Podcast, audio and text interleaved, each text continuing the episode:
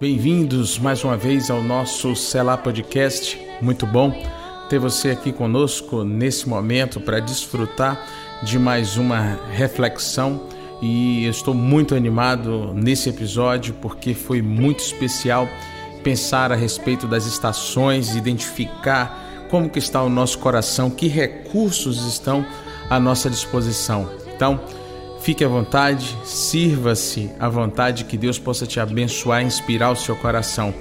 Amém? Então vamos para a reflexão agora, em nome de Jesus. Seja bem-vindo a mais um episódio do nosso Selá Podcast. Aqui a gente para, medita na palavra e cresce fazendo análise de tudo que Deus nos deixou como ensino. Então vamos lá? Vamos crescer juntos agora. Em qual estação você está vivendo hoje? Nós sabemos que nós temos regendo o nosso tempo, nós temos quatro estações que falam da natureza, falam do clima, fala daquilo que vai interferir diretamente no modo como vamos levar as nossas 24 horas, vamos conduzir a nossa rotina. Mas é muito rico quando nós paramos para pensar sobre as estações, fazendo uma análise também espiritual de como que as coisas acontecem dentro de nós por permissão do nosso Deus. E é importante lembrar que Deus controla todas as coisas. Eclesiastes capítulo 3, verso 1 diz que há um tempo específico para cada coisa Deus controla todas as coisas e ele criou um tempo próprio para todas as coisas. E nesse mesmo capítulo há um indício interessante que nos faz apontar para a eternidade e que não vem de nós, foi Deus quem plantou em nós. E ele diz em Eclesiastes 3 também que Deus colocou no coração do homem um anseio pela eternidade. E aí isso me despertou, me chamou a atenção, porque aqueles que desejam alcançar a eternidade precisam trabalhar muito bem com o seu tempo hoje, usando muito bem o tempo que temos hoje, dentro desse Cronos que não espera e que não volta, mas que de forma consciente, por nós que conhecemos ao Senhor, deve ser submetido ao Kairos o tempo de Deus ou o tempo perfeito de Deus para cada coisa debaixo dos céus. E qual é o nosso erro muitas vezes? É interpretar errado os tempos e as estações. Por exemplo, nós temos o costume de olhar para o verão apenas como um tempo de férias o verão é um tempo abundante, é um tempo de calor, é um tempo de energia, é um tempo de alegria, portanto. Mas é um tempo também em que nós temos a maior necessidade de água, justamente por causa do calor excessivo. O nosso corpo pede água, o nosso espírito, da mesma forma, pede uma maior proximidade da fonte das águas. O verão a gente tende a pensar que é férias, é só diversão. E esquecemos que é o tempo de recursos abundantes.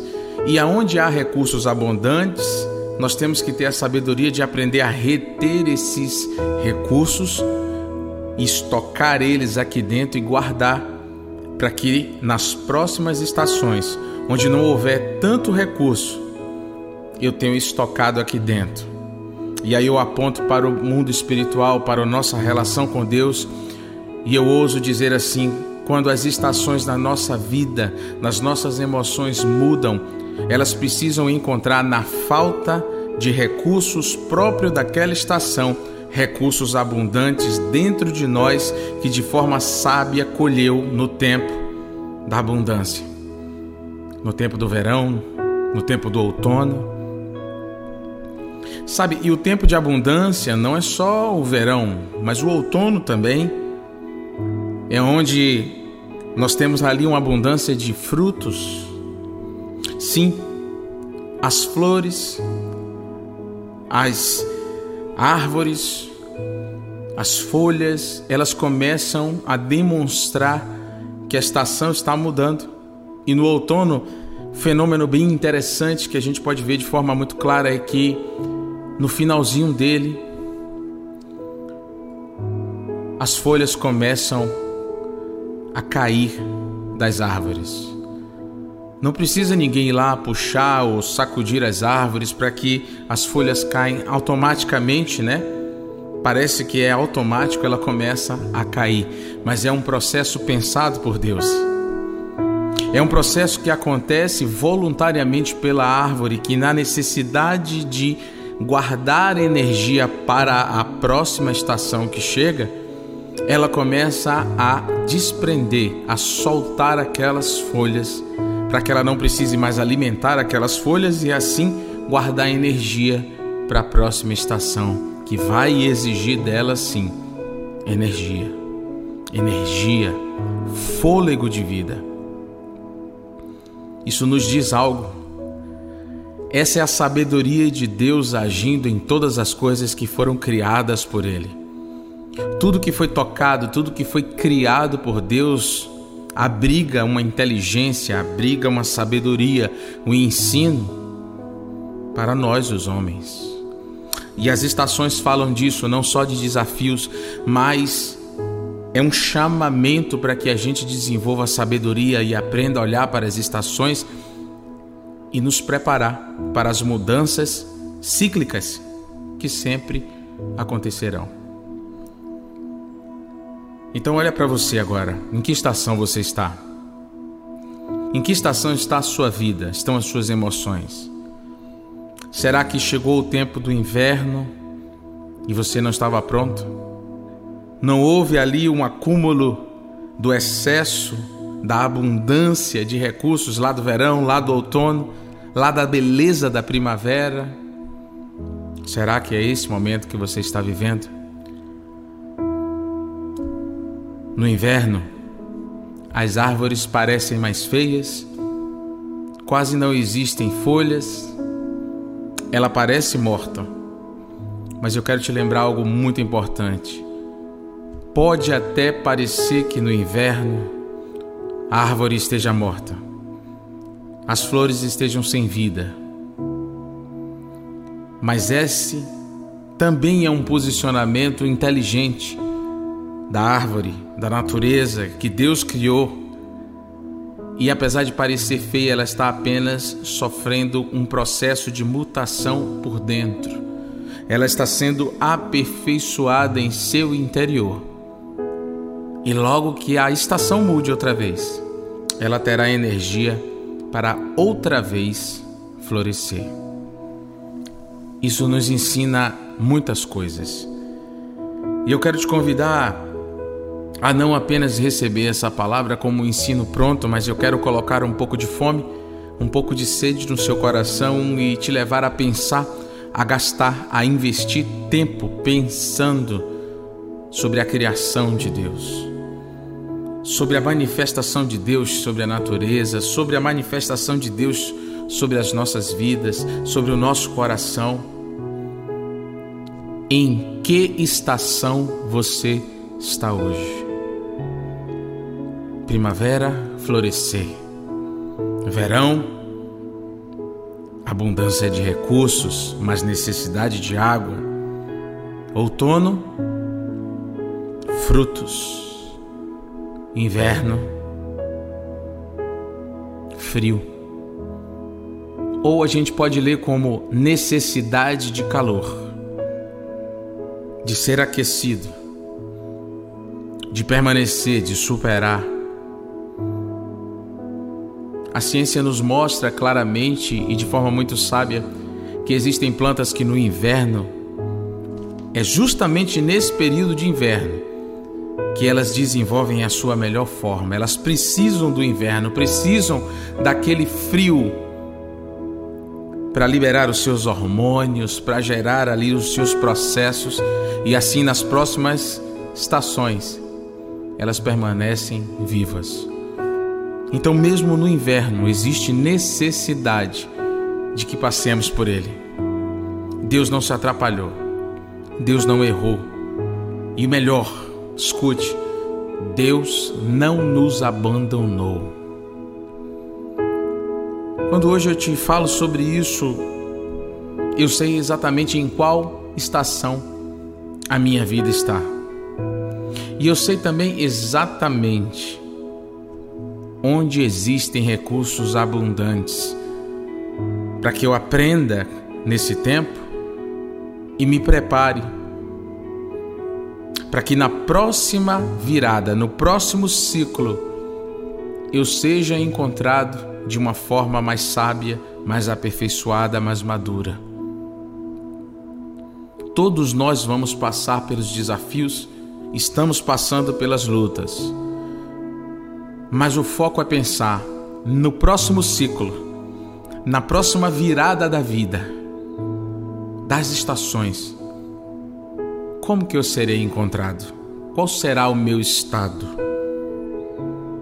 Eu posso passar e provavelmente vou passar por outras lutas, por outras perdas, mas eu já não serei mais a mesma pessoa, eu já não chorarei as mesmas lágrimas, serão outras lágrimas, diferentes lágrimas que vão partir de um coração aperfeiçoado, mais amadurecido, lágrimas que vão com certeza partir de um coração que durante o verão e o outono, ao invés de pensar que era somente férias, festa, praia, foi um tempo de sentar, observar a grandeza e a beleza de Deus. E por meio da oração e da leitura da palavra e do aperfeiçoamento devocional eu guardei esses recursos para tempos frios. A Bíblia nos fala que esses tempos são inevitáveis. Mas em que estação você está hoje? E mais do que isso, quando o novo ciclo vier, como você será encontrado?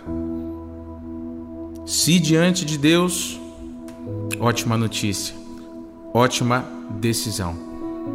Mas se você hoje está enfraquecido no seu relacionamento com Deus ou seu coração está partido por causa de muitas coisas que aconteceram, tristezas, perdas, eu quero te convidar, meu querido, minha querida irmã.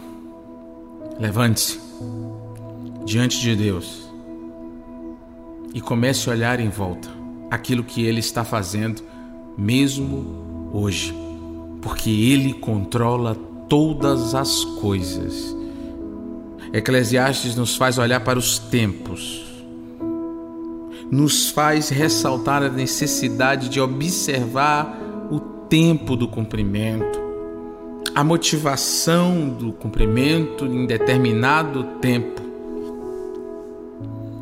Passagens como Daniel capítulo 2 nos dão uma dimensão da grandeza de Deus ele criou todas as coisas, ele controla todas as coisas. Daniel 2, do verso 20 ao 22, por exemplo, ele está trazendo ali a tradução de uma realidade que precisava ser revelada a outros. Ele conhecia, mas outros precisavam saber, e mais do que isso, precisava estar registrado aqui nas Escrituras para te alcançar hoje, para me alcançar nessa estação que estamos vivendo. E eu quero ler para você, Daniel 2, 20, 22 diz assim: E disse: Louvado seja o nome de Deus para todos sempre.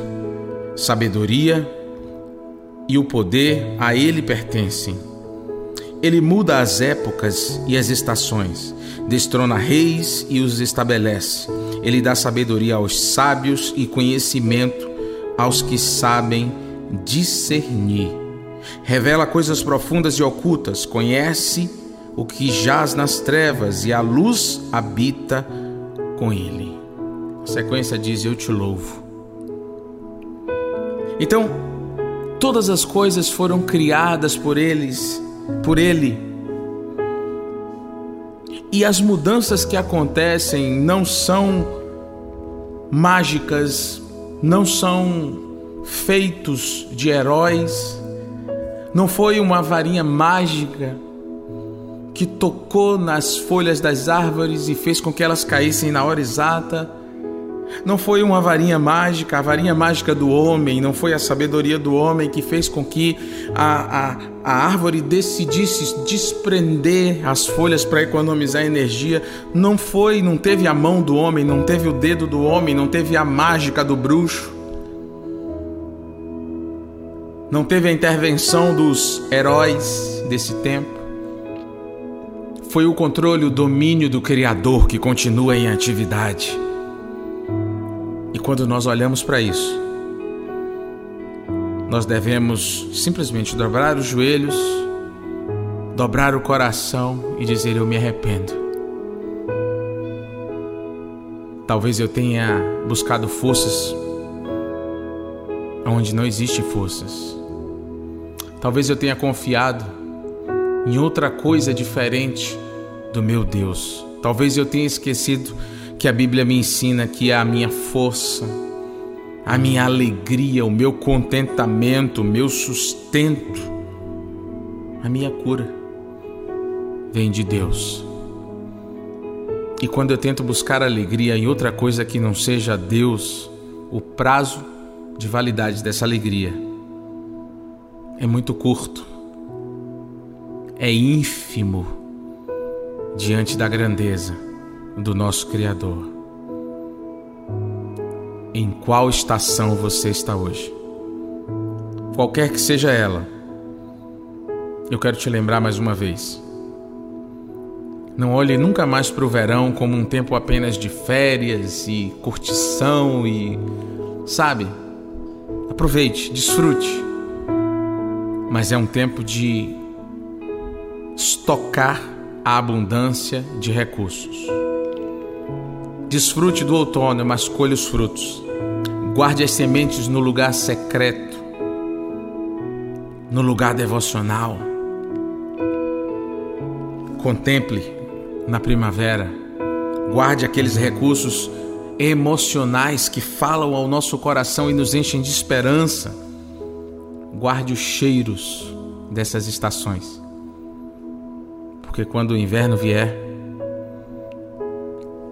ele vai te encontrar apenas vivendo um processo interno necessário que te apronta para dar o bom testemunho de quem governa o seu coração, a sua vida e as estações sob as quais o Senhor te submete.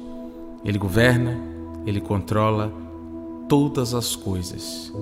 Há um tempo específico e perfeito para cada coisa.